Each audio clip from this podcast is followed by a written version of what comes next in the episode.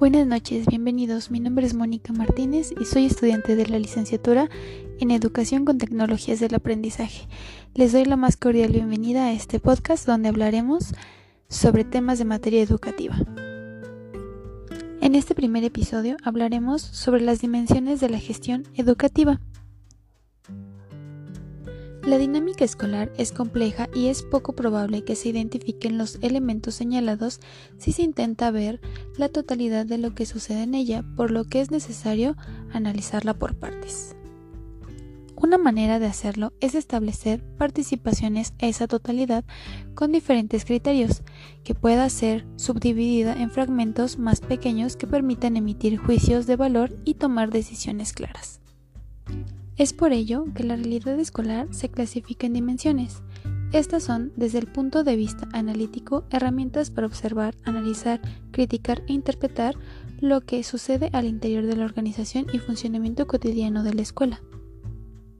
Las dimensiones a través de las que se propone hacer el análisis son cuatro. La primera dimensión es institucional, la segunda es administrativa, la tercera es comunitaria y la cuarta pedagógica.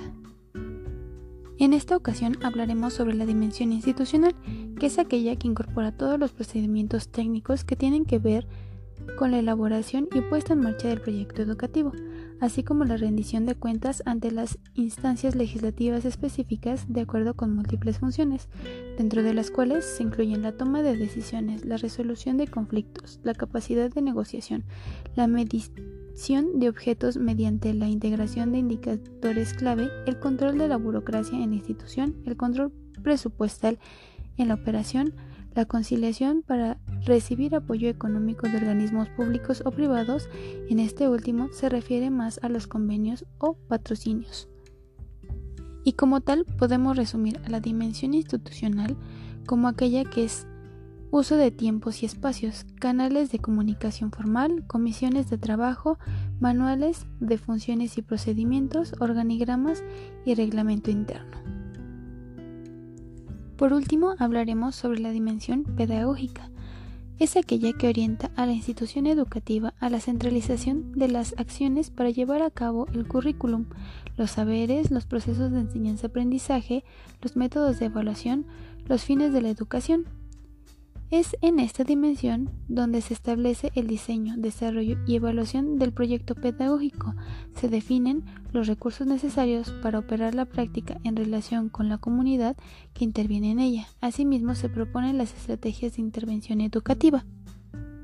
También puede referirse al trabajo que se realiza en el aula y como su nombre lo indica, analiza la relación que tiene el docente con los contenidos curriculares, la forma en que transmite conocimientos, desarrolla habilidades y destrezas en sus alumnos y establece un conjunto de valores al interior del aula. Resumiendo, a la dimensión pedagógica tenemos la orientación educativa o tutoría, el enfoque de evaluación, actualización docente, estilos de enseñanza, relación con estudiantes, planes y programas, estrategias de didáctica en la escuela, etc.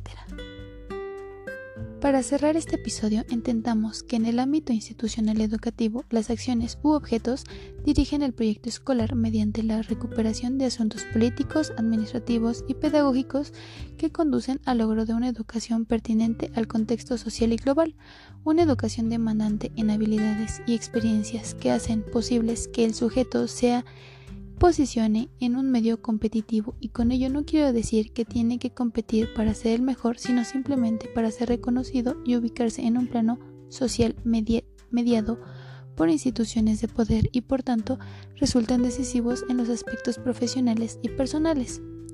En el siguiente episodio abordaremos las otras dos dimensiones de la gestión educativa.